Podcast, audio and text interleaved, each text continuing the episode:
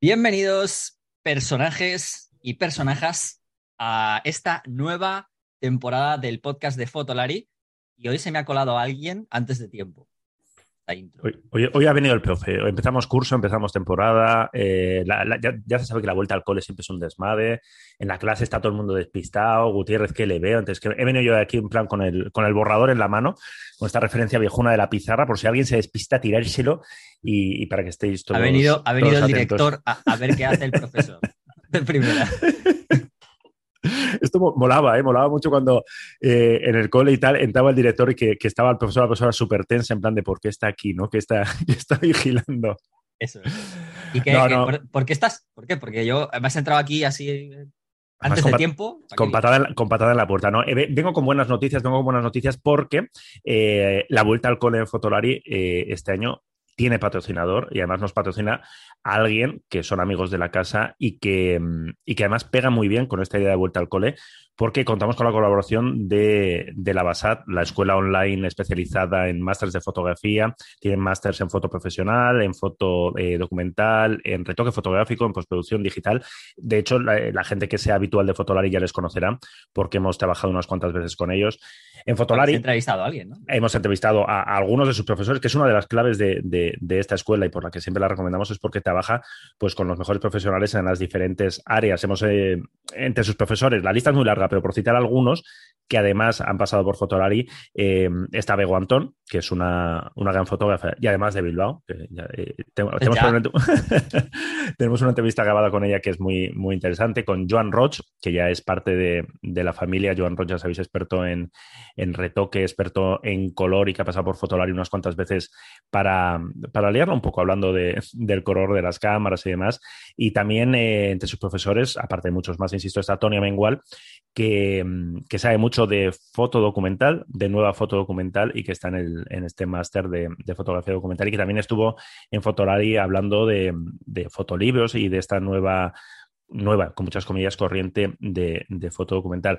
Así que estamos encantados de que, de que nos acompañen en estos primeros meses de, de la temporada de Fotolari Podcast. Es una escuela online con clases en, directo. La formación es muy, es muy importante, que te voy a contar a ti, ¿no, Rodrigo?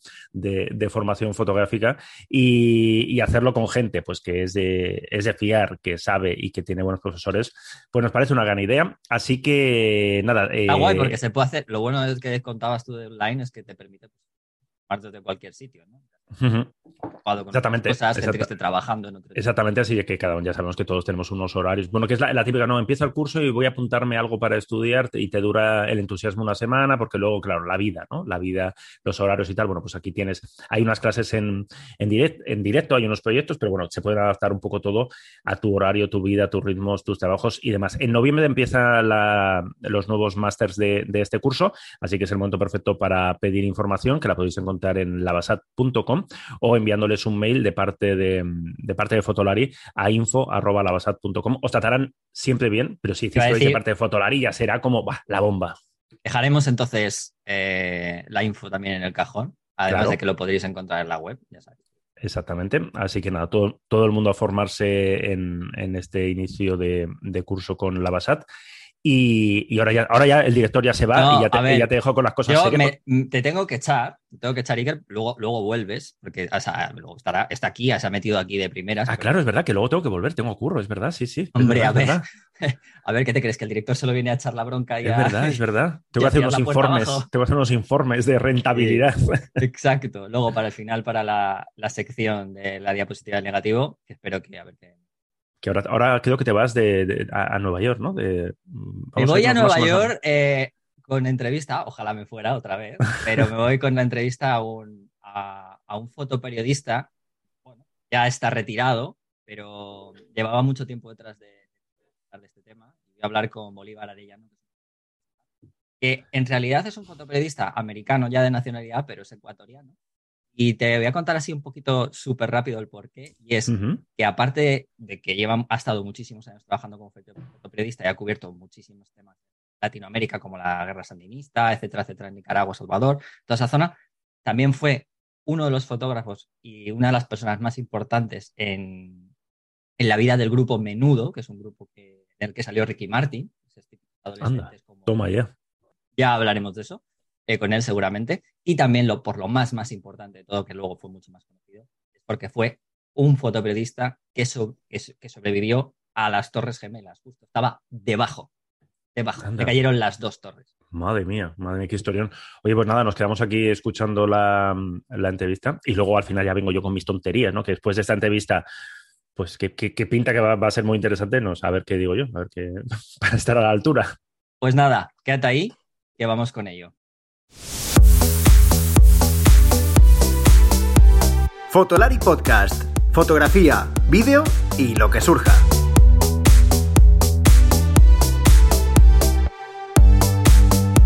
Con Rodrigo, Iker y Álvaro. Bueno, y para esta nueva temporada que vamos a que empezamos en el podcast de Fotolari, eh, tengo a un invitado bueno, que para mí es un privilegio. Llevo, bueno, los que me conocéis sabéis que llevo muchos, muchos años enamorado de la ciudad de Nueva York porque yo he residido allí. Y bueno, la ciudad de Nueva York eh, en temas fotográficos, eh, bueno, es un sinfín, tiene un sinfín de posibilidades, pero también eh, para temas fotoperiodísticos históricos a lo largo de la vida han sucedido un montón de cosas allí. y es que, bueno, hoy, después de mucho tiempo y de mucha investigación, eh, eh, voy a tener a un invitado muy importante para mí, y yo creo que también para el podcast y para el mundo de la fotografía, que es Bolívar Arellano. Eh, antes de nada, te voy a saludar. ¿Qué tal? ¿Cómo estás, Bolívar? Bien, gracias. Bien, probablemente a muchos no suene Bolívar Arellano, ya que es la primera vez que estoy realizando un podcast con una persona que no está en España o es español, bueno, no tenga que ser español, pero que está en otro país y realmente reside en otro país, en este caso en la ciudad de Nueva York. Bolívar, eh, aunque le veáis hablando castellano, lleva muchos años residiendo en la ciudad de Nueva York y es un fotoperiodista muy reputado a lo largo de, bueno, de estos últimos 25, 30 años eh, o incluso más en la ciudad, en la ciudad de que nunca duerme, ¿no? La ciudad de, Nueva York, la ciudad que siempre está así. Eh, Bolívar, voy a, voy a empezar así un poquito solamente con unas pinceladas. Si me confundo en algún de los temas que voy a comentar que has podido realizar, me corriges, ¿vale? Para que la gente te conozca. A ver, eh, eres ecuatoriano de nacimiento, aunque ya obviamente llevas mucho tiempo, llevas ya mucho tiempo residiendo en, Nueva York. Eh, eres fotoperiodista y periodista de profesión, o bueno, lo has sido, ahora ya no sé si estás jubilado o no, ahora nos lo, ahora nos lo aclararás. Eh, y has fotografiado muchos conflictos, conflictos armados, también muchísimas manifestaciones, conflictos un poco más políticos, digámoslo así además de un montón de situaciones sociales a lo largo de, por ejemplo, la ciudad de Nueva York y otras, otras ciudades de, Estados Unidos, ¿verdad? También. Sí. Vale. Eh, has trabajado para Associated Press, una de las mayores agencias eh, de, foto, bueno, de imágenes y de, bueno, y de información del, mundo. Eh, como freelance. Como freelance, sí, eso es verdad. Sí. también has estado en el New York Post, también, como fotógrafo. del staff, sí en el staff y en el diario La Prensa. Eh, para los que no conocéis el diario La Prensa, eh, eh, os, yo os cuento, los que sois oyentes aquí en España, que sé que tenemos muchos oyentes también en Estados Unidos, pero os cuento que es uno de los es el diario, mm, digamos, latino de habla, o de habla latina más importante de Estados Unidos, en el que tiene, bueno, pues digamos que tiene su, punto neurálgico o la, es Nueva York, pero en realidad es el, es el diario latino más importante en Estados Unidos.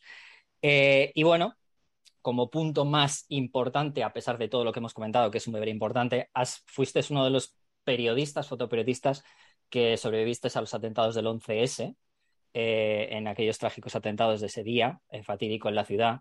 Eh, y cuando digo sobreviviste, digo sobreviviste porque mm, muchas de las personas que estén escuchando esto podrán ver en el post de, de, la página web de Fotolari tus fotos. Digo sobreviviste porque estabas fotografiando justo debajo de las torres. ¿Cierto, no? Sí. Vale. Bueno, con esta presentación y diciéndote ya un poco así para que la gente entienda un poco eh, la importancia que tienes y por qué para mí es importante eh, abrir esta temporada del podcast contigo, eh, te voy a preguntar algo mm, al principio para que te conozcamos un poquito más, porque no solamente quiero que la gente sepa un poco de lo último que hiciste, y me refiero como parte importante, sino, eres de Ecuador, eh, ¿Cómo empieza tu afición en la fotografía en un país como Ecuador?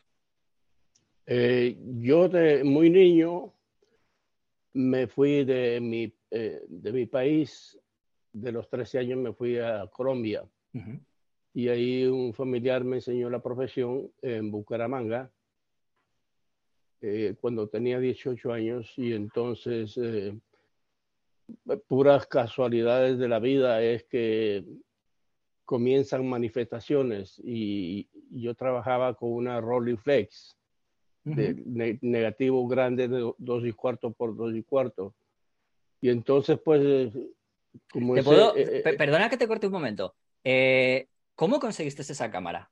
Ese, sí, porque, ¿De qué año estamos hablando? ¿De qué año estamos hablando? Para que la gente un poco lo entienda. Yo comencé de fotógrafo el 7 de febrero del 63. Lo tienes contabilizado. ¿Y ¿Por qué me acuerdo ese día? Porque el familiar mío no, estaba ahí en, en, Bucaramanga, se había ido a Bogotá y un periódico, Vanguardia Liberal, llamó a la casa que, que quería un fotógrafo para una manifestación y la señora de mi familiar le dice, sí, ok, no hay problema, yo tengo un fotógrafo. Yo miro alrededor y eh, eh, solamente era ella y yo. Bueno, termina de hablar, dice, mira Bolívar, es tu oportunidad de eh, empezar a tomar fotos. mira por aquí, se, se, enfoca y se aplasta y se pasa.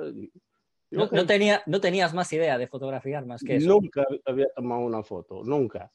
Y entonces fue a tomar la manifestación. ¿Qué pasa? Que habían como 5 mil personas a 10 mil personas una, eh, frente a la alcaldía.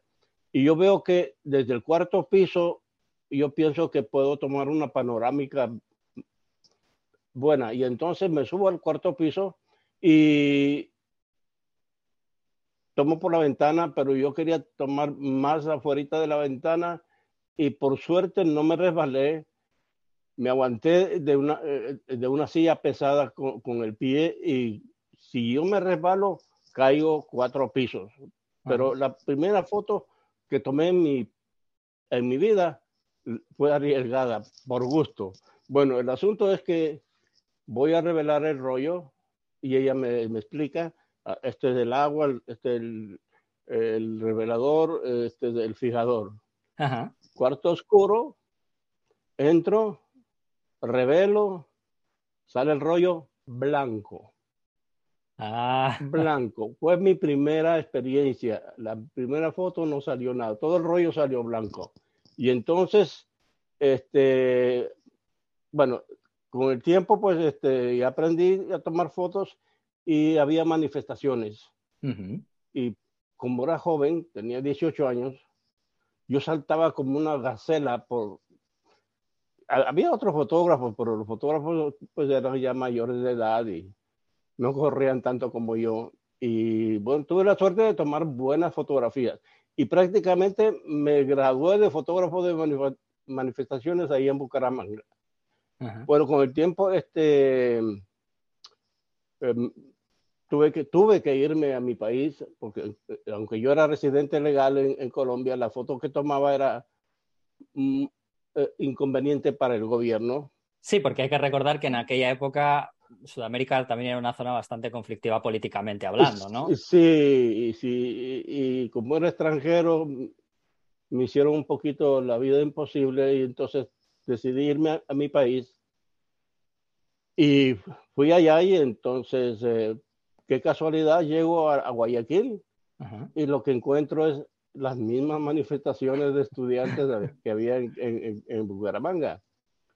Pero eh, no me deportaron de mi país porque era ecuatoriano. claro, eres, Pero yo todo, todos los días, eh, digamos, siempre que publicaban las fotos del periódico El Telégrafo de Guayaquil, eran las fotos este, no propiamente contra el gobierno. Lamentablemente yo era el fotógrafo y, tomaba la foto, la foto que, pasaba. Eras lo más objetivo que podía ser, claro, que era lo que tenías que ser, un fotoperiodista. Pero ya tomaba con 35 milímetros y con telefoto. Y entonces, ¿qué pasa? Que, pues, eh, por ejemplo, hoy había heridos o muertos y el gobierno decía que ellos no fueron porque ellos no disparaban al cuerpo. este, ¿Qué pasa? Que al otro día salían las declaraciones de ellos y, saca, y salían mis fotos que disparaban al cuerpo. Se veían los militares disparando al cuerpo. Y entonces cada vez que yo publicaba esa foto, pues tenía que esconderme unos 15 días porque querían, en, ese entonces querían secuestrarme para, para desaparecerme. ¿Te puedo, te puedo, preguntar, ¿te puedo preguntar qué usabas? Eh, te voy de vez en cuando, perdona si te interrumpo un poquito de vez en cuando, ya que como es una charla un poco así informal, no te preocupes, tampoco estamos en un, en un informativo.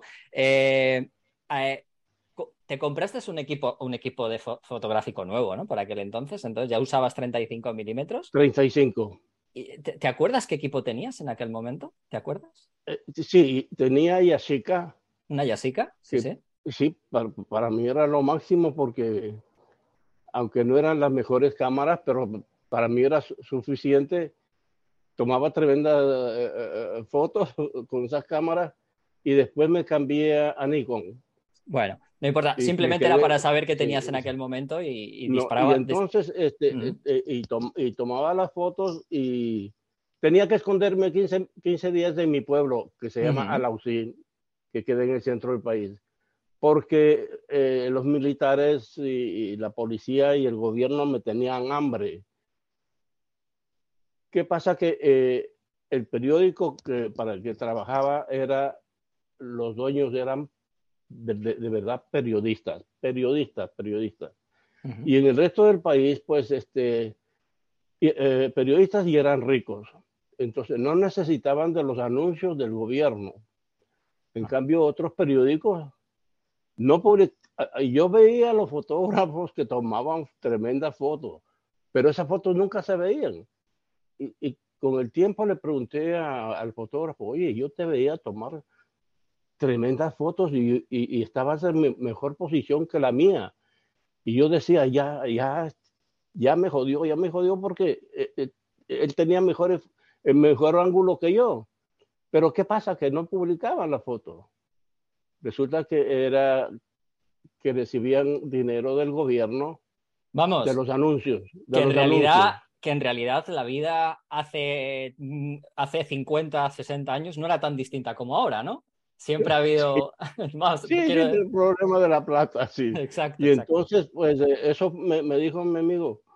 Este, yo siempre tomaba, eh, él tomaba siempre buenas fotos, pero que el periódico no las publicaba y como él era empleado no, no tenía derecho a decir nada. En cambio, este, el asunto es que este, eh, los dueños del telégrafo, como te repito, eran millonarios, no necesitaban del gobierno.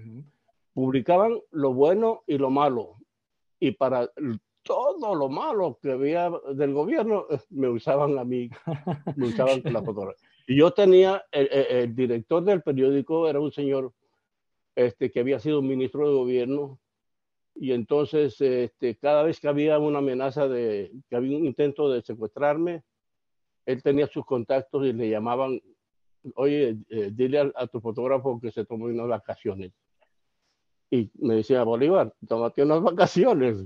Y justo, si me demoro un poquito, me secuestran para desaparecerme. Así que esa fue la historia mía en, bueno, con el tiempo este, investigué muertes de estudiantes en Guayaquil y me dijeron, cuando encontré a los culpables, me dijeron, te vas o te mueres. O sea, estuviste, estuviste, estuviste, digamos, eh, amenazado de muerte por tus fotos, ¿no? Y por tu, y por tu investigación. Eh, la, eh, la cuarta, esta era la cuarta amenaza. Dije, bueno, ¿qué pasa si me... Yo, yo digo, si me quedo, me matan, ok, la prensa va a protestar una semana, un mes, pero después se olvidan, ¿no? Dije, no, y tengo, yo tenía una esposa y tenía un niño de cuatro años y dije, no, lo, lo, mejor que tengo que hacer es, me viene para acá. Y ahí, este, es, ahí es cuando empiezas, cuando te, digamos, vuelve, o sea, te vas a Nueva York, ¿no? A Estados Unidos en este caso. Sí, en el 71 me viene para acá y pues eh, empecé de freelance.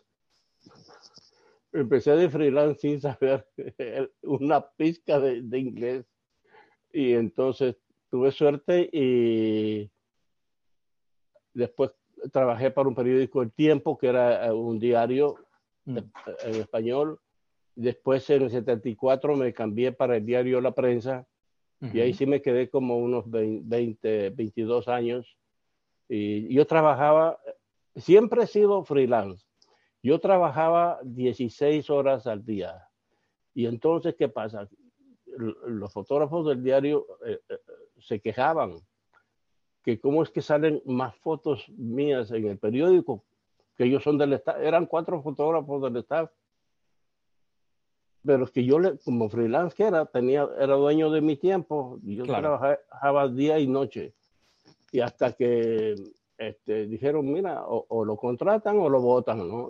Y a tiempo, este, el New York Post me llamó y me contrató como fotógrafo. Pero antes de eso, yo ya, yo ya había ido a El Salvador a cubrir la guerra civil de El Salvador, la guerra civil de Nicaragua para, para Associated Press. Y, y, aquí también, pues cuando yo, yo no era estable en, aquí en la ciudad, yo sentía que había algo, por ejemplo, en Chicago hay una manifestación de, de, puertorriqueños porque mataron a dos, dos, dos puertorriqueños la policía yo le digo al director, mire, va a haber problema ya, mándeme. allá tenemos la P, ¿para qué vas a ir? Digo, no, mire, va a haber problema. Y qué casualidad, apenas llegando, llegando al sitio, sin haber sacado la maleta del, del, taxi, hay persecución policial, lo sigo, y bueno, el asunto es que tomo tremendas fotos cuando le dan una paliza a un puertorriqueño, ensangrentada la cara.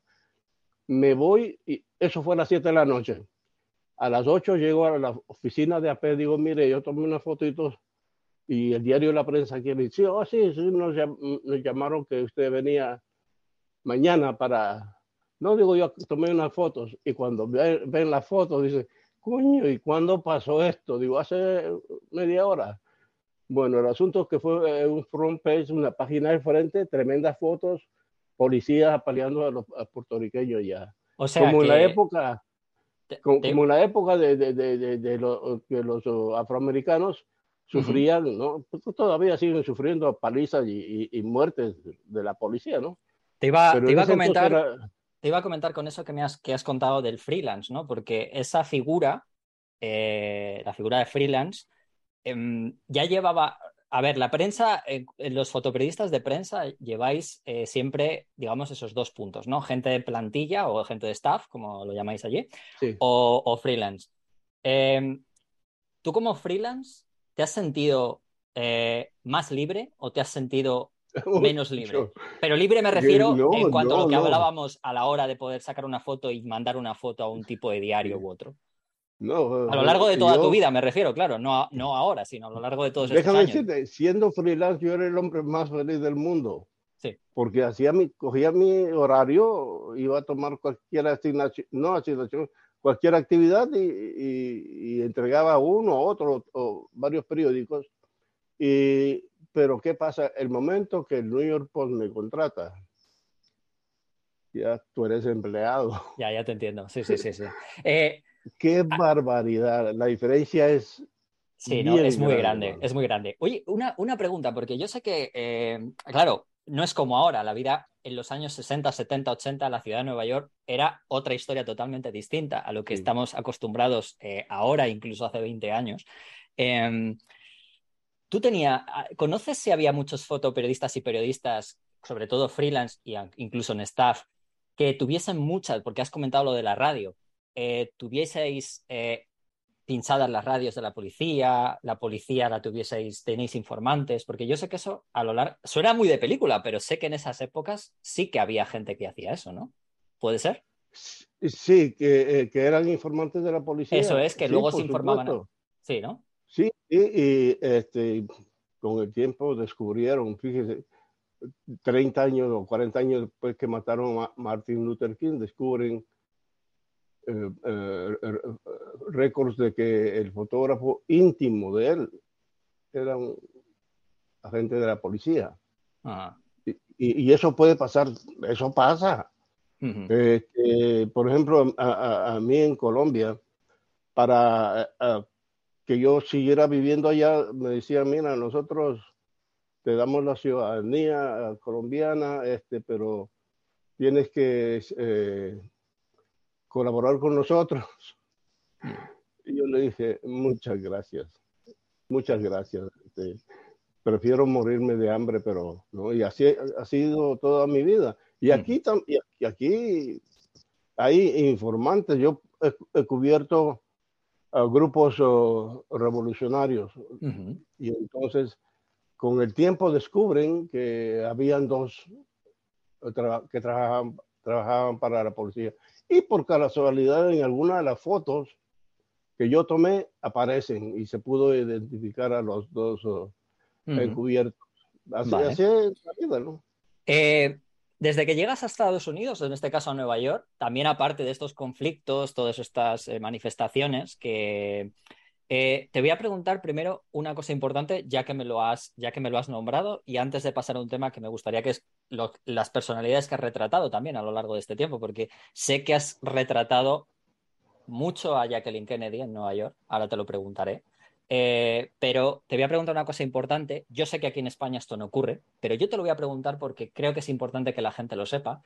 Eh, tú como, como latino, eh, sobre todo en esa época, ahora sigue habiéndolo, tú lo has dicho lo de, por ejemplo, la gente afroamericana, pero tú en estos años, dentro del sector fotográfico como fotoperiodista, desde los años 70 que llegaste, ¿has sufrido racismo allí en tu profesión? No, me, no quiero que me des nombres ni que me des empresas. No, mira, Te, te, digo, te, te, digo sinceramente que este, como fotógrafo nunca sentí discriminación contra mí, porque yo, yo le ponía, cerraba los ojos a eso, porque yo dije que lo único que sirve es mi profesión y lo único que vale es mis fotos. Así que la gente no va, no va a comprar lo que yo piense, sino lo que yo llevo. Y si les gusta bien, y si no, pues eh, también. Pero oh, yo con el tiempo, alguien, alguien me dijo alguna vez que el Post, el New York Post me había contratado para llenar uh, un requisito de, que, ah, un, cupo de gente que tiene que tener, ¿no? Para que, que, tenían que tener un latino. Y supuestamente como yo uh, era, el mejor fotógrafo latino que había en Estados Unidos en ese entonces, porque yo me metía en todo lado. Yo no tenía, no es que era irrespeto hacia las regulaciones. Lo que pasa es que la policía aquí acostumbra a querer encasillarlo a uno, decir, ok, mira, vamos a permitir tomar fotos, pero vamos a encerrarte aquí de aquí no sales. Tú te saltabas eso, tú te has saltado y entonces yo era el único durante seis meses que hubo un, del alcalde Giuliani, hubo un control estúpido del alcalde, que él quería que todo el mundo siguiera sus, sus órdenes y yo era el único que me escapaba y de pronto estaba ya sea en un quinto piso disparando lo, donde no tenía que disparar, o, o estaba cerca del alcalde. Y yo me acuerdo que eh, eh, un día dijo un policía, mira, ¿qué hace ese hijo de tal y cual al, lado del alcalde? Todos los fotógrafos tienen que estar a dos bloques. Y pues cuando yo escuché que venían como a, sacarme de ahí los policías, yo suavecito me iba, me iba saliendo. Pero yo seis meses estuve en la lista negra de los de la policía de Nueva York por, uh, por romper las regulaciones. Nunca me ha gustado lo, sí, bueno, Pero al final es normal, los fotoperiodistas eh, es lo que buscáis, ¿no? Es siempre se ha buscado el, buscar la noticia aunque no quieran que la encuentres, que es que no se suele decir. Y, además, yo era, yo, yo era freelance. Los periódicos mandaban sus propios fotógrafos y pues los fotógrafos recibían las órdenes y hacían lo que tenían que hacer, qué sé yo.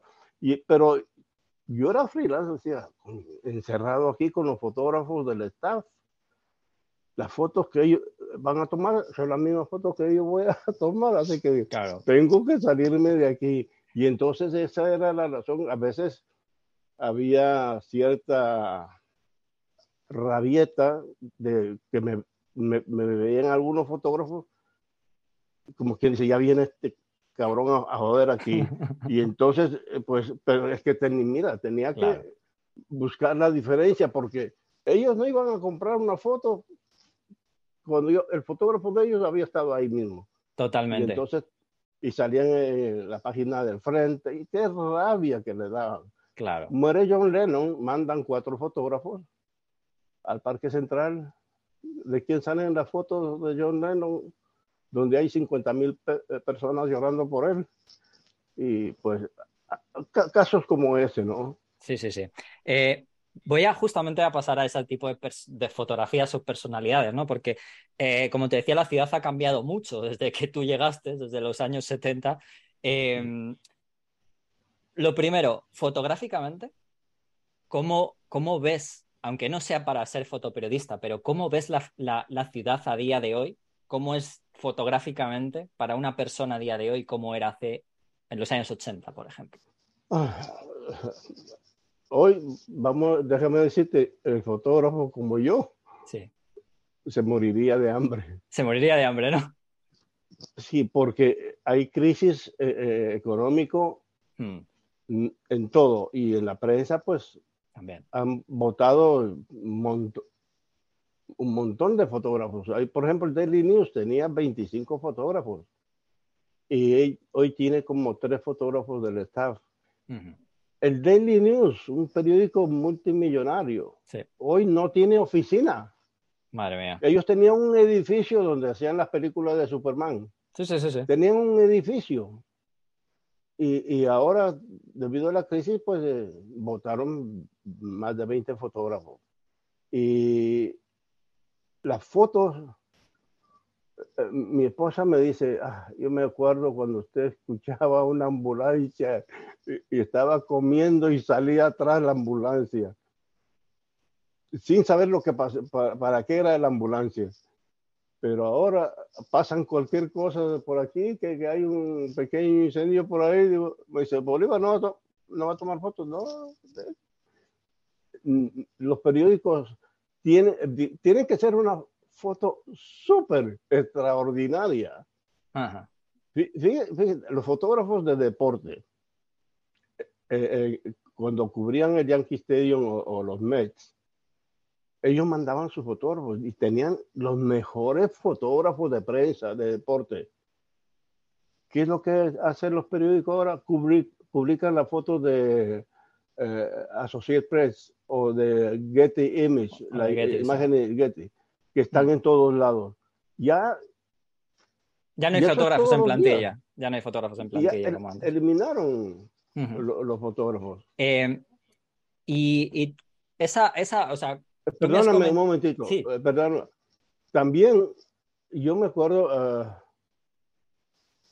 en el después del 9-11, eh, 2004 por ahí, el, la, la, cuestión económica estaba tambaleante para la, gente pobre. Y entonces resulta que este, y yo dije, pues yo, yo, voy a hacer, seguir trabajando bien. Me retiré y dije, ah, pues, de retiro, pues voy, eh, retirado voy a seguir tomando fotos. Y además yo tenía clientela, la gente me llamaba para tomar fotos. Caramba, de pronto nadie, nadie llama. Y es que vino el bendito teléfono con esas cámaras. De pronto todo el mundo es fotógrafo. Ya las fiestas de cumpleaños ya no contratan fotógrafos, matrimonios de vez en cuando. Pero todo el mundo era fotógrafo. Y si antes me llamaban, vamos a decir, 10 eh, veces a 10 personas a la, semana, y ya una al mes. Y entonces, eso, eh, las cámaras en los teléfonos vino a afectar a, toda la humanidad de fotógrafos, pero claro, vino a favorecer a todo el que quería tener fotos sin, que le cueste nada, ¿no? normal. Voy a, vamos a, vamos a, entrar en la última parte de, la charla, aunque ya como he dicho, has, has, hecho fotos a muchísimas personalidades. Yo solamente algo muy, muy rapidito, si me puedes eh, eh, bueno, hablar un poquito, y es lo que te comentaba, ¿no? De, tú has fotografiado, tienes muchas fotos de Jackie Kennedy, la esposa del mítico presidente de Estados Unidos, y es que Jackie Kennedy eh, bueno, después de que ocurriera el trágico, bueno, aquel trágico asesinato del presidente en, Dallas, eh, se fue a vivir a Nueva York. Y, tú tienes muchas fotos de Jacqueline Kennedy de, aquella época. De Jackie tengo alrededor de unas 1500 fotos que yo siempre que leía los artículos sociales de, donde ella iba a estar. Yo iba una hora antes. Este, y tuve, y, yo quiero mucho a la, familia Kennedy desde muchísimos años. al hijo de John Kennedy le tomé muchas fotos. A Caroline le tomé muchísimas fotos. Le sigo tomando fotos. Y un, día por casualidad parqueo en la esquina donde ella vive y ella baja de, un taxi y yo empiezo, saco mi cámara chiquita y empiezo a tomar de espaldas porque no, no me dio tiempo para tomarle de frente. Pero, no solamente a, la familia de, de, de Jacqueline, a la familia de Robert Kennedy. Sí, también.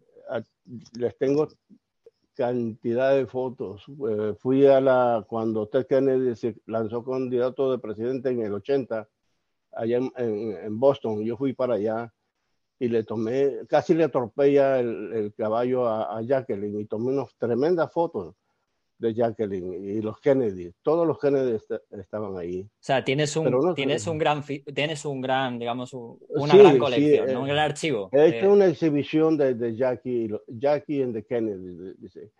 Este, pero también he tomado otras personalidades. Pero antes de venir para acá, tomé fotos al, al doctor este sudafricano que hizo el trasplante del corazón que mm, ahorita lo tenía en, mi mente y, se me acaba de ir. ah, bueno, y también has eh, hecho, también creo que tienes muchas fotos eh, del grupo Menudo, que la gente, a lo mejor, a ver, esto va a quedar un poco porque yo esto lo sé porque está investigando y porque además tuve la suerte de poder ver hace unos años, para mí me gusta mucho investigar y estuve viendo hace como dos o tres años una película documental de Grupo Menudo que sacó Amazon, me parece, hace un tiempo. Y la gente que no conozca Menudo aquí en España, Menudo a lo mejor no fue tan famoso porque tuvimos al grupo Parchís, no sé si te sonará Parchís, que era un grupo también juvenil.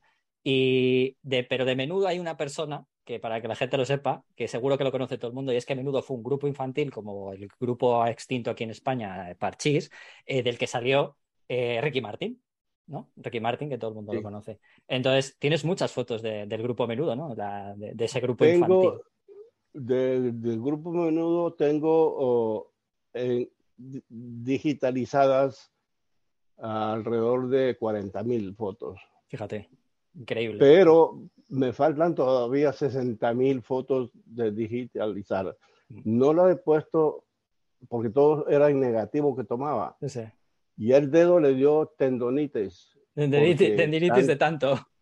Tanto, entonces tuve que dejar y, decidí ya no, no, no, no digitalizar más. Es increíble, es increíble. Eh, pero aparte he tomado a los Rolling Stones, he tomado dos conciertos y al duque de Windsor, no sé si... Sí, claro, el, duque, sí, sí, sí, el que abandonó el poder para casarse con una divorciada. sí, sí. Cuando yo supe de este señor, yo tenía aproximadamente ocho años y leía en los periódicos sobre... Yo, pero yo creí que era un mito de que el hombre... Sí, bueno, porque al final lo que queda, eh, para Estados Unidos es verdad que la gente que está allí, todo lo que tiene que estar en Europa parece como, y sobre todo en esa época, sonaba como muy, muy lejano y muy raro, ¿verdad? Me imagino. Sí, y, da la casualidad que un día este, me manda a Associated Press a tomarle al duque de Windsor eh, eh, eh, en un barco Queen Elizabeth, que era el cumpleaños de ella, de la esposa. Y yo decía, increíble. Tengo una, una sola foto, le tomé, la Associated Press la, la publicó. Y, pero yo creí que era un mito. Decía, ¿cómo un hombre va a entregar el reinado por una mujer? Pero eso, eso sucedió. Eso sucedió, sí que sucedió, sí. Aquí en Europa hay cosas muy raras. Ya, ya me puedo imaginar que lo sabes, que tienes familia aquí.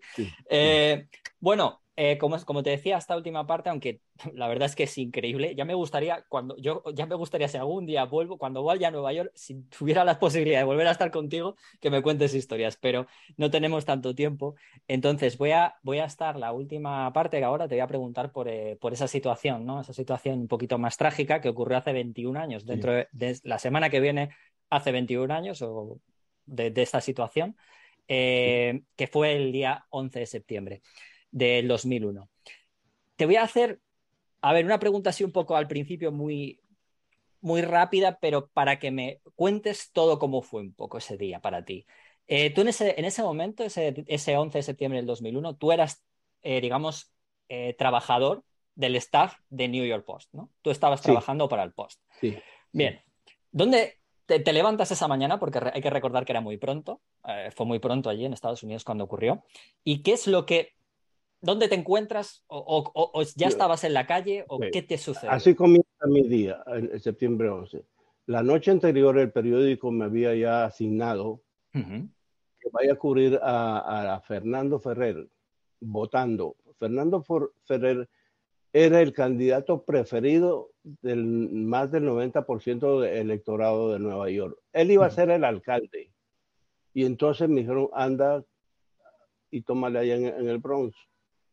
Y fui, vino él, eh, votó, y yo llamé al periódico y digo, mira, ya, ya tomé a, a, Ferrer votando. ¿Qué quieres que haga? Dice, pues vente al periódico, revela ese rollo y cuando haya otra asignación, pues te ordenamos qué es lo que tienes que hacer. Pues sí, me fui al periódico, estaba revelando ¿Dónde estaba el periódico? ¿En qué parte? ¿Está en el Midtown? Eh, eh, la, la, 47, calle 47 y, avenida, y Sexta Avenida en Manhattan. Vale. Esto para la gente que no conozca, yo lo, lo explico un poco. fue, a, fue al Bronx, que es uno de los boroughs que hay, sí. que está en la parte norte, y se fue, después de hacer esas fotos, se fue a la zona más turística, aunque allí es donde están todas las oficinas, sí. pero es la zona como una de las zonas más turísticas cuando vais sí, a el Nueva corazón York. De, de, es el de corazón, lo que York, se ve en todas las televisiones donde están los taxis, todos el los Rockefeller Center. Exactamente. Sí, continúa. Sí, que... y, y, entonces estoy revelando y me dice Bolívar, el, el, jefe de fotógrafos dice, Bolívar, una pequeña avioneta acaba de chocar con, lo, con los gemelos yo dejé a una persona que terminara de revelar el rollo y cogí el carro. Vamos a decir que normalmente de donde está el periódico a los gemelos cogía como 35 minutos. Uh -huh, por el tráfico yo llegué, y demás. Sí. Yo llegué en 12 minutos. Me crucé como 40 luces rojas. Nunca en mi vida me había cruzado. ¿Ya, Pero, ¿Ya, lo veías? Claro, ¿Ya veías el humo? ¿Ya veías el humo cuando estaba? No, no, no, no, no. Vale. Este, cuando yo estoy a, a, a, cinco bloques de ahí, veo que han puesto uh, los policías las barreras para que no pasen, pero yo me, el asunto es que llego a, a dos bloques de, de, de, los gemelos. Ya veo, y yo digo, los dos están prendidos. Quiere decir, en mi mente, quiere decir que la avioneta pasó de un lado al otro. Uh -huh. Bueno, camino acercándome a los gemelos. Te, te, una, veo... Un momento, eh, en ese momento, ¿cuántas? Eh, sé que te estoy interrumpiendo un poco, pero es para preguntarte alguna cosa mientras tanto, ¿no? Que se me va ocurriendo. Eh, cuando saliste de allí, no, no sabías la magnitud de lo que iba a ocurrir. Entonces, no. ¿qué equipo te llevaste? ¿Te acuerdas? ¿Te puedes acordar de lo, lo que siempre, lo que siempre eh, tenemos los fotógrafos una cámara con gran angular Ajá. y una cámara con telefoto. ¿Y te llevaste muchos carretes que... o los, los, que normalmente te llevas? Eh, normalmente pues llevamos como 15 a 20 rollos. O sea, llevabas eso encima, más o menos. Lleva así. Y entonces cuando yo llego allá, pienso eso que se cruzó de un lado a otro. Hay gente que está saliendo de ahí, está caminando al lado mío, contrario, y entonces yo le escucho, pero hablando despacito. Dice, y, y, y, hay otro avión en tal parte, y hay otro avión en tal parte. Esto es un acto terrorista. Y, ahí, y yo digo, pobrecito, están delirando. Claro. Están delirando, porque ¿quién diablo se va a atrever a atacar a Estados Unidos? Digo, no, no, no, ellos están volviéndose locos. Y seguía y seguía hasta que al fin llegué ahí al pie y estaba y quería entrar, entonces un policía me grita que no entre, que no me acerque a la puerta porque están cayendo los pedazos de vidrio. Tú no este, escuchaste, y, y, no escuchaste a ninguno de, los, ninguno de los aviones cuando, cuando dio No, no, no, no, no, no, ya habían chocado, ya habían chocado. Y, y entonces este, veo cuerpos en, en, en, el piso y la gente dice, esos son los que se lanzaron y retírate, retírate. Y entonces pues me retiro y me pongo al frente del, del edificio de los dos gemelos. Y estoy tomando fotos y, y, y de pronto viene un, un, policía y dice, mira, retírate de aquí porque eh, eh, se puede caer el edificio. Digo, no, no, mira, yo estuve en la explosión del 93 y digo, mira, ahí van bomberos, ellos van a apagar el fuego y, y, los edificios no se van a caer. ¿Estabas haciendo fotos ya mientras tanto? Sí, sí. ¿De qué estabas haciendo ya. fotos? Porque no tuvo que ser fácil, ¿no? No tuvo que ser fácil. De, de, de, de los cuerpos eh, en, en, en, en, el piso, eh, después gente lanzándose. Eh, ¿cómo, cómo, y... ¿Cómo fue eso para ti? ¿Ver eso como fotoperiodista? Mira, eh, primero como fotoperiodista más... persona, me refiero, claro, porque lo más trágico que he visto en mi vida en persona fue la, la, gente lanzándose. Alrededor mío había un montón de gente que gritaban, por favor, no te lances, don't jump, don't jump. Porque imagínate, de 100 pisos, de 100, sí, sí. Eh, pisos 100, 110, no había chance de sobrevivir. Claro. Y entonces, este, yo la gente llorando al lado mío, pero yo haciéndome el macho, pero yo lloraba por dentro. Yo lloraba por dentro. Y entonces dije, le dije a Dios, Diosito mío, sé que se van a morir. Si quieres llevártelo, llévalo, pero por favor no permitas que caiga al piso. ¿Por qué? Porque el primero que yo tomé, lo tomé arriba, pero no me dio chance a tomarle cuando llegó al piso pero sí lo vi y, y escuché el clic que hizo y, y, el cuerpito se deslizó, no se despedazó, se deslizó, todo lo que había dentro se, se, se le salió. Y, y seguía viendo a la gente llorando y, y, y, y, yo lloraba, pero ya te digo, yo sentía que las lágrimas se iban por dentro. Y durante 15 años, vamos a decir, la gente no podía preguntarme sí. qué era lo más dramático. Claro. Porque antes de hablar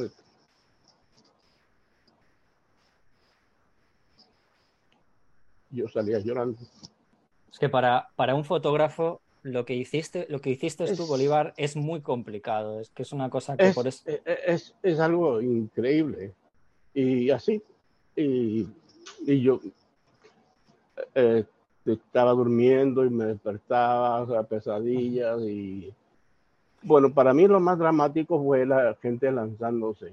Pero justo hay un momento, como me estabas explicando, que notas vas a notar que, la, que, que, se empieza a caer la torre, ¿no? En ese momento ya, ¿no? Estabas haciendo fotos. No, este, el policía ese uh -huh. me dice que me vaya. Digo que ya me voy a ir. No, no, yo quiero verte ahora que te vayas de aquí. Digo, ok, y comienzo a caminar, pero a caminar un paso de tortuga. Pero ibas mirando la torre, claro, ibas haciendo fotos mientras te ibas Y él viene y me da un manotazo en la espalda, dice, más ah. rápido, carajo. digo, ok, caminera, me dejó a dos bloques de distancia de los gemelos. Pero ¿qué pasa? Que él regresa, porque había más gente que, que votar de ese sitio, pero no regresa y me mira a mí. Entonces, como no me mira a mí, vuelves otra vez. y me vuelvo a poner en, el sitio que, que, él me había echado. Entonces yo digo, ok, él dijo que se iba a caer. Digo, déjame ver para dónde corro y le doy la espalda a los gemelos. Y digo, ¿por dónde hay escapatoria? Y entonces veo un rinconcito allá, digo, ok, pues allá me, meteré. Había un, un, garaje, ahí, digo, pero si yo trato de entrar al garaje, a lo mejor me coge mucho tiempo.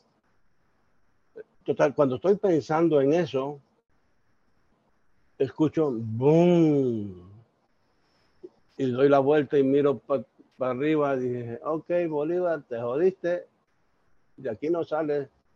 De todas maneras, cogí con el telefoto una foto, dije, bueno, adiós.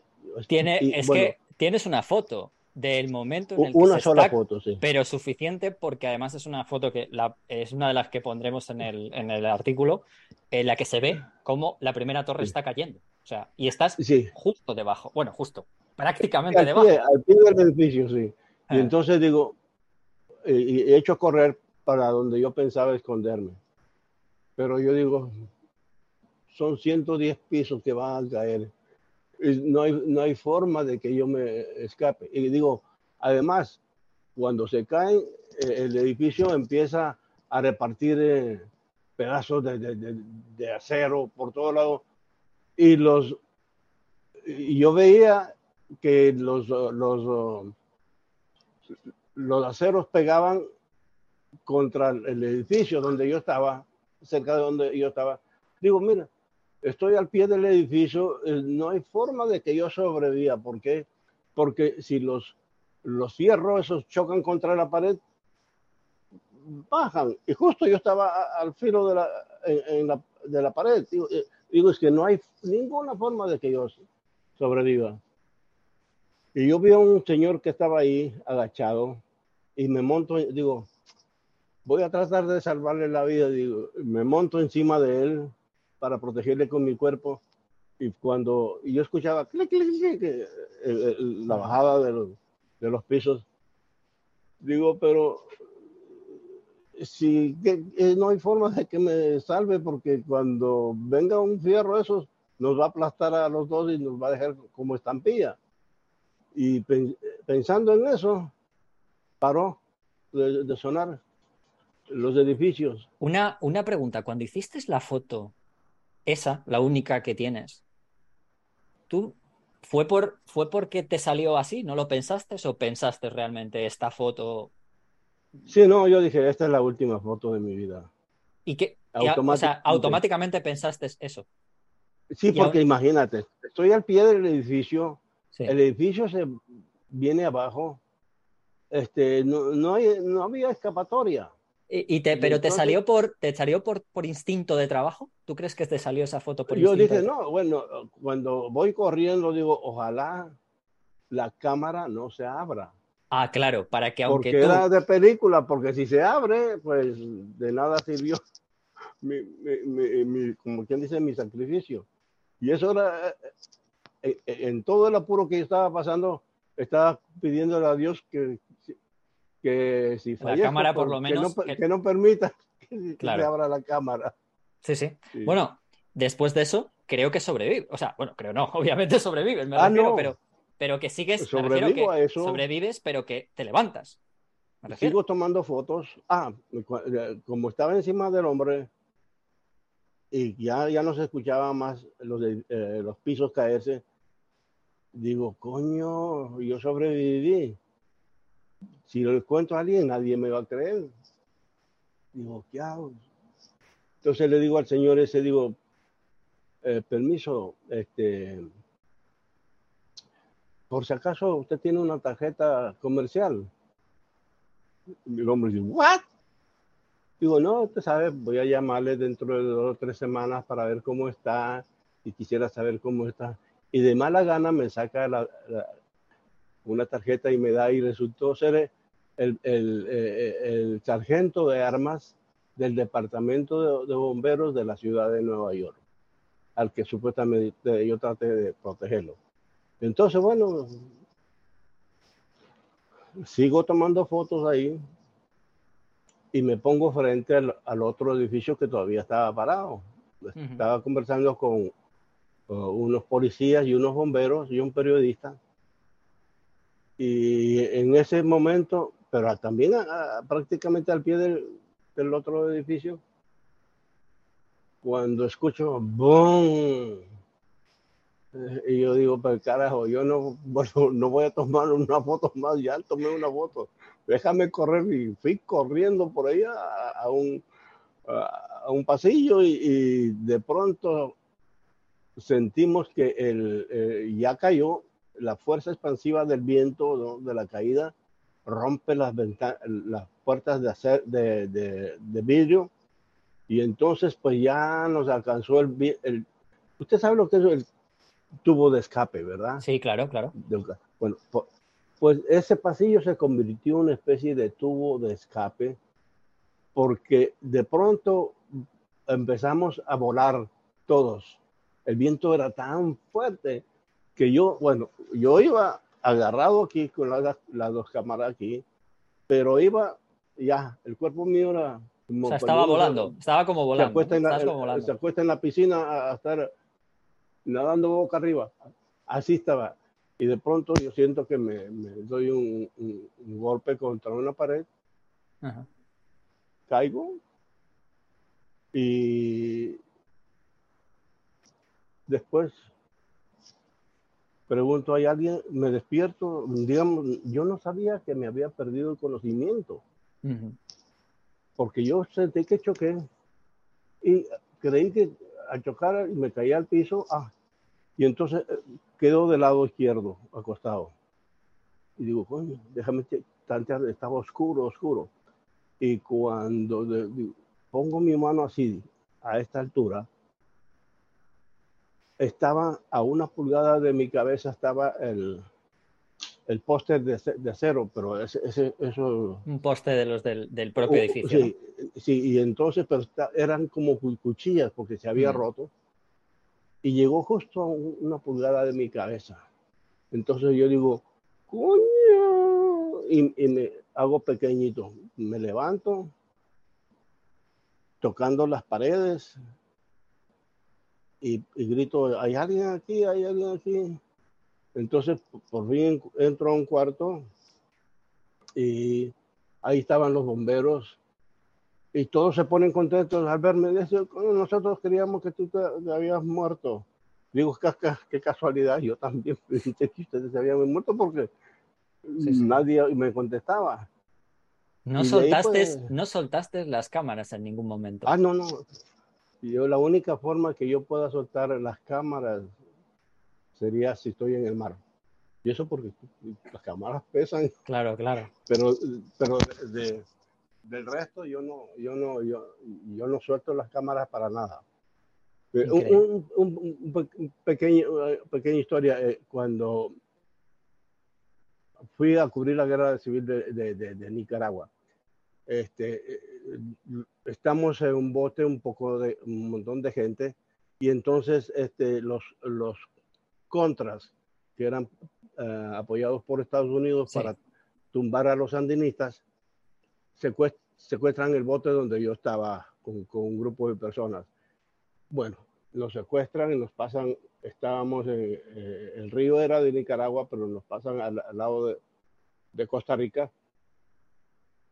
Y pues, claro, no nos dijeron nada, seguíamos tomando fotos y de pronto el, el, el contra dice, ok, cabrones, todos los fotógrafos a colgar en, el piso, la, a, poner en el piso la cámara y los eh, camarógrafos también. Y todos nos pusimos en fila. Y entonces ya iban como cuatro o cinco eh, fotógrafos o camarógrafos que pusieron sus cámaras en el piso.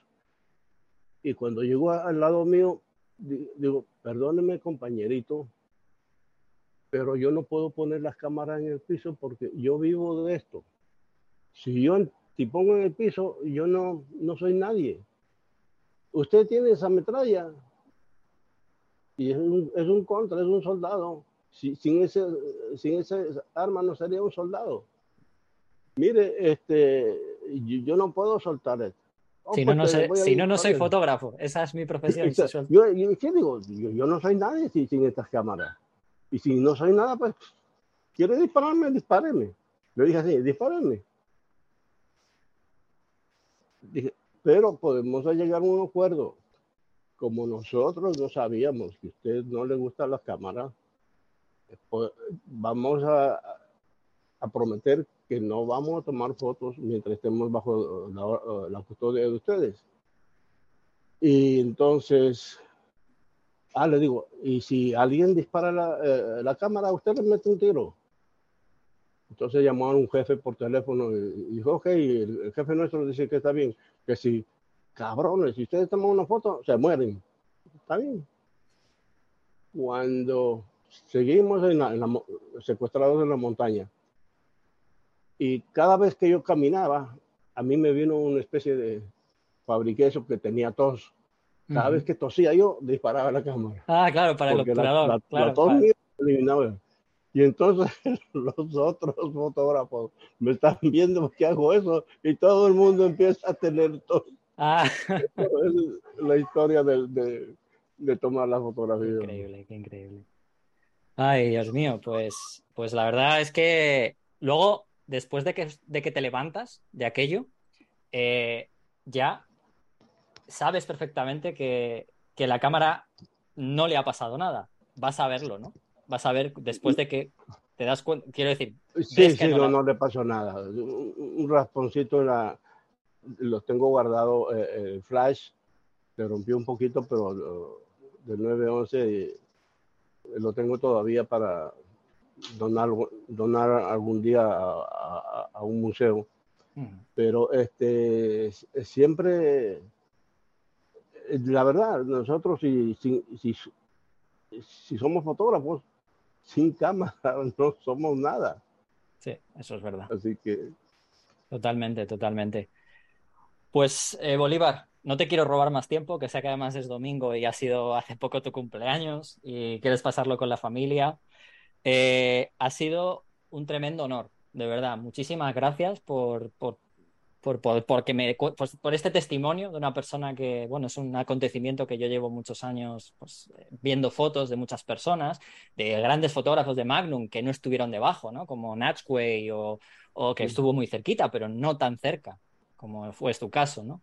Eh, hay muchísimas fotos, pero creo que también eh, me interesaba mucho conocer esa situación de cómo la viviste o cómo la vivió un fotógrafo como tú, un fotoperiodista, que como veo, como persona, eh, era, era muy importante también saber esa unión que existe entre una persona, cómo, cómo reaccionaste ante la situación tan trágica y cómo lo, cómo lo hiciste, pero que aún así, a pesar de seguir siendo una persona, eh, también tuviste la posibilidad de seguir ejerciendo la profesión, que creo que era una cosa importante en ese momento, porque creo, quiero recordar que si hoy eh, ocurriera esto, habría miles de fotos, pero en, tu en el momento en que tú lo hiciste, hubo fotos, pero no tantas como podría haber en ni por asomo como las que, las que habría, las que hubo en ese momento, ¿no? Eh, así que... Eh, quería decirte una cosita que lamento mucho que aquí en Estados Unidos no se publicaron mis fotos porque eran muy sensibles para el pueblo americano. Lo sé, Pero el mundo entero, todo el mundo publicaron los cuerpos y... Pero aquí este, son sensibles, en verdad. No, lo, entiendo, ¿no? Porque también es distinto. Aquí, por ejemplo, aquí en España sufrimos un atentado unos años después, eh, también uno, eh, desgraciadamente por el mismo grupo terrorista con unos trenes, que no sé si lo conoces, ¿no? y pasó un poco similar, eh, porque, bueno, es verdad que hubo muchísima gente, pero lo entiendo también por ese lado, pero es verdad que tu labor fue la tuya y la de otros compañeros, por supuesto, pero en este caso la tuya porque, bueno, porque estoy hablando contigo, eh, creo que fue muy importante para que, para que se viera también no solamente lo que ocurrió, sino porque para que se viera lo necesario que era que, alguien estuviera ahí y lo contara de verdad, ¿no? Con esa, con esa situación tan objetiva como lo hiciste tú, a, a, cambio de que, tuviera, que hubieras podido morir. Porque la verdad es que pudiste morir. Eh, como desgraciadamente seguro que algún otro compañero. Sí, sí eh, eh, ese día estuvimos. Lo, lo raro que pasó es que solamente en ese lado estábamos dos fotógrafos. Y yo decía, pero ¿por qué diablos solamente estamos dos fotógrafos? Al otro lado había alrededor de 50 a 100 fotógrafos. y resulta que eh, cuando yo veo al, otro fotógrafo está en la mitad del, al frente de los gemelos. Digo, pero qué bruto, ¿qué hace ese tipo ahí? Se, puede morir, le caen los, los vidrios. Y digo, pero qué bruto fui yo también porque yo estaba unos minutos antes en el mismo sitio. Desgraciadamente ese fue el único fotógrafo que murió. Claro. Por eso digo que, al final, eh, bueno, es una labor que también tiene mucho que ver con lo que comentabas tú, ¿no? De, tu pasión, de tu trabajo, de vivir la fotografía, porque al final es, tú lo comentabas, ¿no? Si estoy en otro sitio, hago la misma foto que los demás y no cuento y cuento lo que los demás quieran que yo cuente. Tú en ese, en ese momento querías contar lo que tú querías contar, no lo que quería que que no, que los demás, ¿no? Que al final es lo que decías tú, ¿no? Que siempre te ponían en un, en un lugar para que hicieses la foto que al final era lo que ellos querían que hicieses, ¿no? A riesgo de tu vida. Pero por eso es mm, pues muy importante ¿no? Eh, conocer testimonios y saberlo, porque esto es importante que, las nuevas generaciones también lo sepan, ¿no? que, el, que, el periodismo, a pesar de que muchas veces el fotoperiodismo muchas veces siga regido por, digamos, grandes empresas o grandes pensamientos, siempre a veces hay gente, como es tu caso, ¿no? Que a pesar de todo también te has querido siempre ir y buscar un poco el lugar diferente para contar realmente lo que está pasando y no lo que los demás quieran, ¿no? Siempre. Así que yo te doy mi enhorabuena, de verdad. Eh, ha, sido, ha sido un tremendo placer, Bolívar, por, poder charlar contigo y, saber esto. Y, y bueno, eh, a todos los que estáis escuchando esto, sabéis que, bueno, os vamos a dejar las, eh, os dejaremos eh, algunas de las fotos en el post y algunas, algunas referencias para que veáis fotos de Bolívar y porque seguro que muchos lo reconoceréis. Además, fue entrevistado por, por, Ana Pastor en La Sexta hace unos años también y es una de las personas que a mí me ha costado mucho encontrar un fotógrafo de habla hispana que haya estado aquí, o sea, que haya estado en ese meollo porque la mayoría son de habla inglesa y, bueno, debido a que es muchos habléis castellano, pues sería muy difícil. Eh, y he visto, además, sé de, Bolívar por la, por la foto esta que tendréis en el post, que es una de las personas, de las pocas periodistas que han estado justo debajo. O sea que, lo dicho, Bolívar, es un placer, muchísimas gracias, saludos desde España a Nueva York. muchas gracias, hermano. Y felicidades, que sé que ha sido tu cumpleaños. Gracias. Muchas gracias. Gracias, hermano. La diapositiva y el negativo.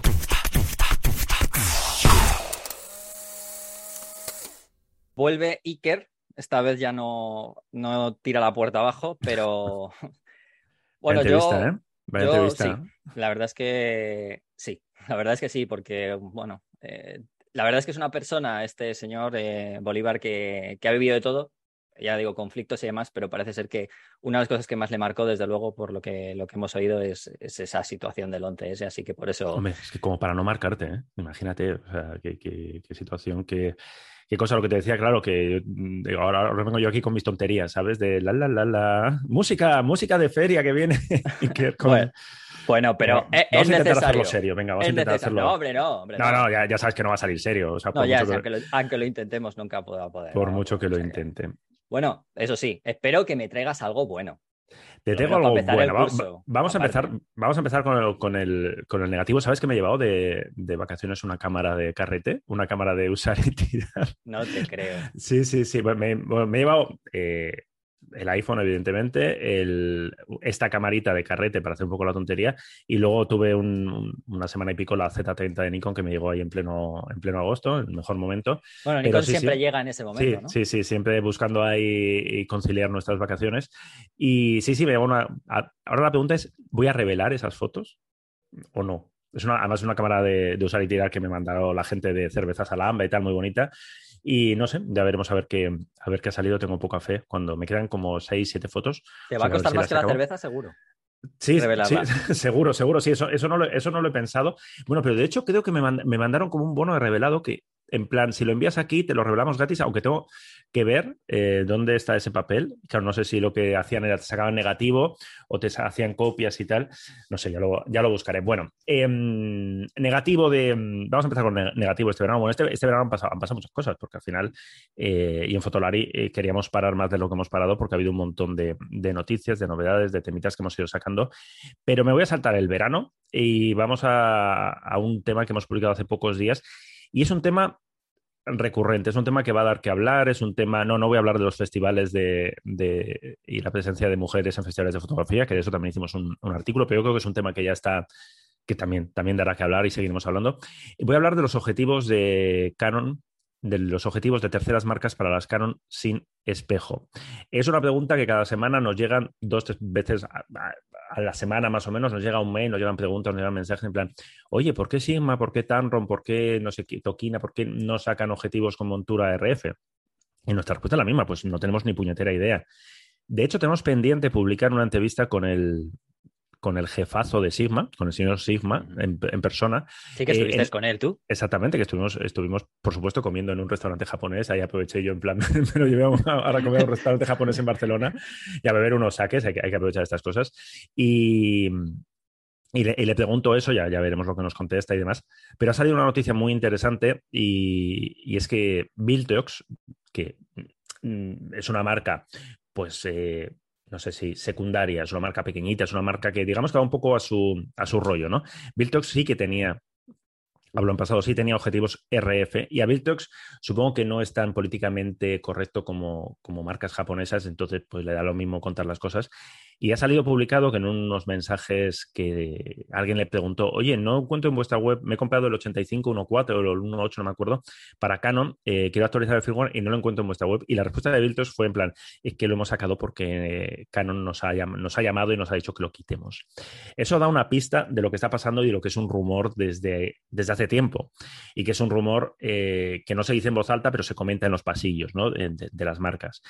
Que Canon tiene la montura cerrada. Nikon también la tiene cerrada. Sony abrió su montura, abrió sus especificaciones, por eso muchos fabricantes hay muchos fabricantes de, terceras marcas que fabrican para Sony. En el caso de Nikon, yo lo que supongo que se hace es por tecnología inversa, es decir, tú coges la bayoneta y, como se ha hecho muchas veces, ves cómo funciona y lo haces, y lo haces y parece que Nikon no se enfada y no te manda a los abogados pero parece que Canon, digo parece porque no hay un comunicado, ni creo que lo vaya a ver, ni creo que vaya información oficial, ya lo intentaremos preguntar, tiene pinta que Canon se está poniendo un poco gallito con el tema y está prohibiendo o está amenazando a quien saque objetivos para esa montura, que la tendrá patentada y demás.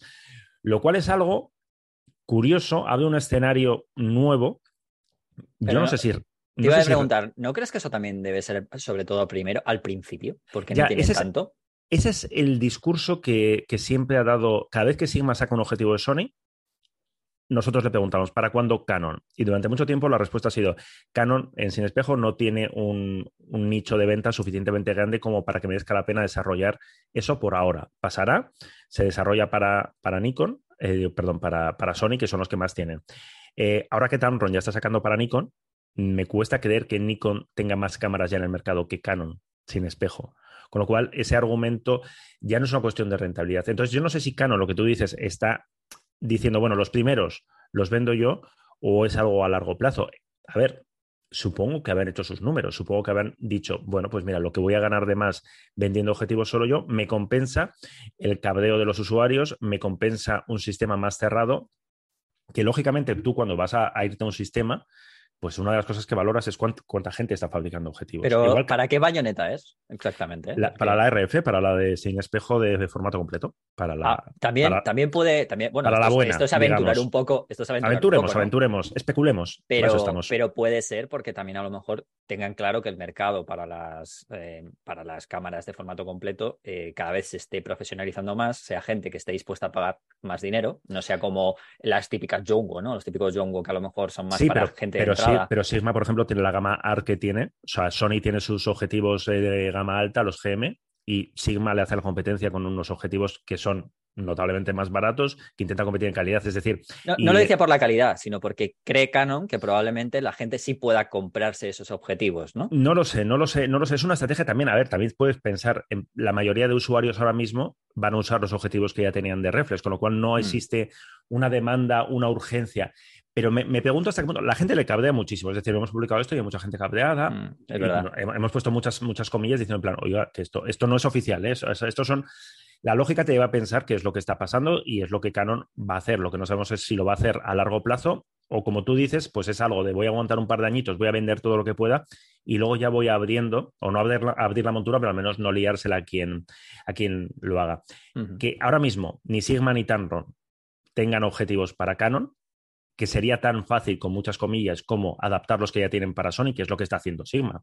Eh, perdón, lo que está haciendo Tamron. Tamron ha sacado objetivos para Fuji, ha sacado objetivos para Nikon, adaptando los que ya tenía para Sony. Es decir, no, o sea, supongo que tiene su complicación, pero no es desarrollar desde cero. Mm. Que no lo hagan para Canon, evidentemente es por algo. Y no es por algo tecnológico, no es, por una limitación técnica, es por algo, supongo que legal, que no van a decir y que no van a decir expresamente. Pero que bueno, que quede ahí una, bueno, una situación de mercado curiosa y un tema que bueno que iremos siguiendo a ver qué a ver qué es lo que pasa. Así que ese es mi primer negativo de la temporada para supuestamente para Canon. Canon. para Canon. ¿Quién va? Vamos a, el primer suspenso. Empezamos, empezamos.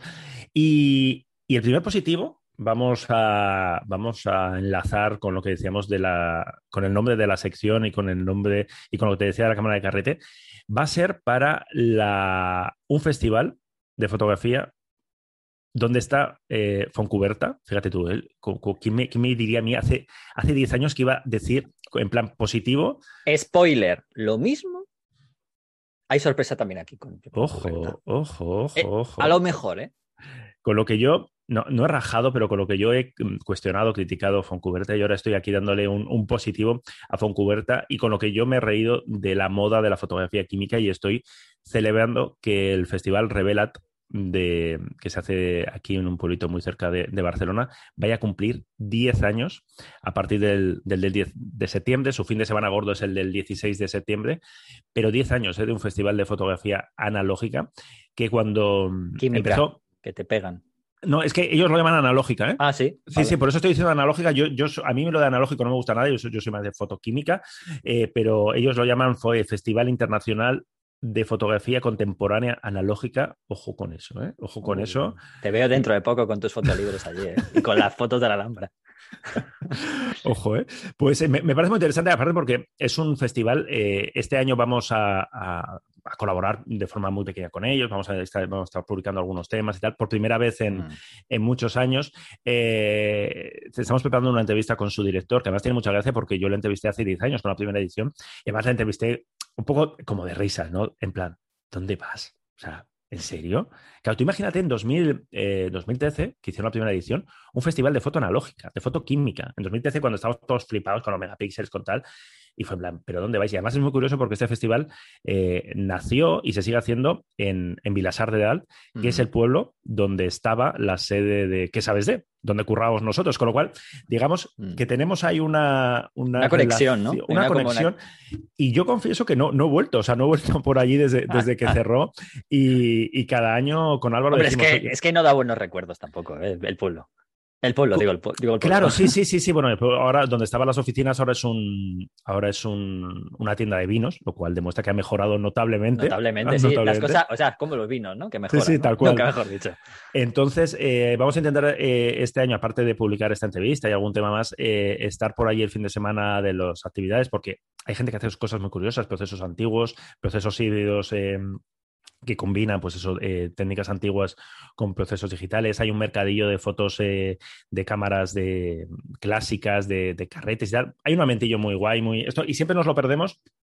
Y entre otras cosas, siempre nos lo perdemos porque como está tan cerca, es esa cosa que pasa, está tan cerca y dice, va, ya iremos. Y luego, aparte, que, siempre cuando ah, en plan nos vamos a encontrar, nos vamos a encontrar con gente por allí. Álvaro dice, en plan, si vamos, nos vamos a encontrar con gente. Como, han pasado, han pasado ya unos años, yo creo que ya somos todos mayorcitos para, para poder encontrarnos con, con, gente por allí. O sea que mi súper eh, positivo, mm, además positivo, una diapo así cara de las, de las buenas para, para esta décima edición de, de Revelat, que es eh, en, en Fotolari vamos a eh, si no está publicado ya, va a salir en breve un, resumen de todo lo que hay que ver. Pues tiene como 57 exposiciones, tienen talleres, tienen charlas, tienen, tienen creo que hasta un, hacen unas residencias, unas becas, o sea, me refiero, que han creado realmente un formato súper, súper interesante. Abierto a la fotografía contemporánea, ellos dicen, mayoritariamente analógica, oye, pero sí, sí, yo me consta que si vas con, con el móvil haciendo fotos no te pegan, ¿eh? Vale, menos mal. Eso está bien. No, ya, lo sabía, ya lo sabía, ya lo sabía. Por cierto, una cosita. Eh, ya que has hablado de analógico y de esto, em, el otro día me enteré que están haciendo una serie, serie, ¿eh?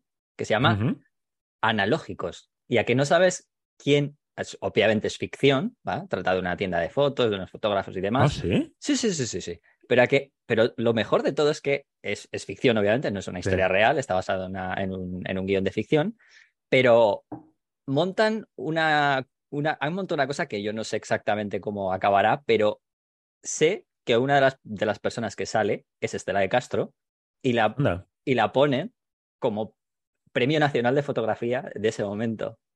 Hostia, pero claro, es ficción, ¿no? Es ficción. ¿Y dónde lo están haciendo? En Madrid.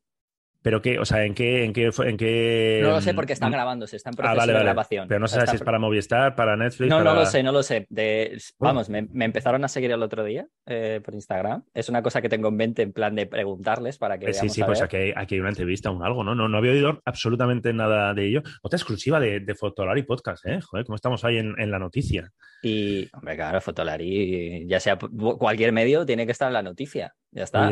Pues a ver, a ver qué, a ver ya qué. Te lo, ya te lo paso porque. Analógicos, madre mía. Sí, sí, ya te lo pasaré porque me, ya te digo, lo empecé a, lo, supe la semana pasada y como vamos a estar así de vacaciones y tal, sí, sí, sí, no te lo que fuera en plan culebeón, ¿sabes? Como al salir de clase, pero, pero de. Pues no te diría yo que no lo sé, no lo sé. ¿eh? Así que. pues nada, también estaremos apuntados y estaremos atentos y a ver qué, a ver si podemos puedes hablar con ellos y tal, y a ver qué, a ver qué cuentan. Muy bien. Bueno, pues nada, Iker, que nos vemos dentro de, de 15 días. Eso es. ¿vale? Que tengo, creo que tengo una personita también bastante importante dentro de la fotografía también para dentro de 15 días. Qué bien, qué bien. Pinta bien, pinta bien el nuevo curso. Oye, y, de nuevo, gracias a los amigos de, la por, por, patrocinar y, por mm, pagarnos el yate a todos los miembros de Fotolari Podcast. Te ha llegado el yate, ¿verdad, Rodrigo? Por el Manzanares, ¿no? De, momento lo tengo ahí, me han dicho que está en el Manzanares, que vaya a buscarlo. en Madrid Río lo tienes, ¿no? Aparcado. Por ahí está. De momento no me ha dado tiempo porque tengo que. Todavía no he estrenado el Rolls Royce de la semana, del año ah, pasado que, me que, tenemos, ¿no? Entonces estoy. se me está creando bola, se me está creando bola la situación. En fin. hablamos en un par de semanitas. Muy bien. Un abrazo. chao.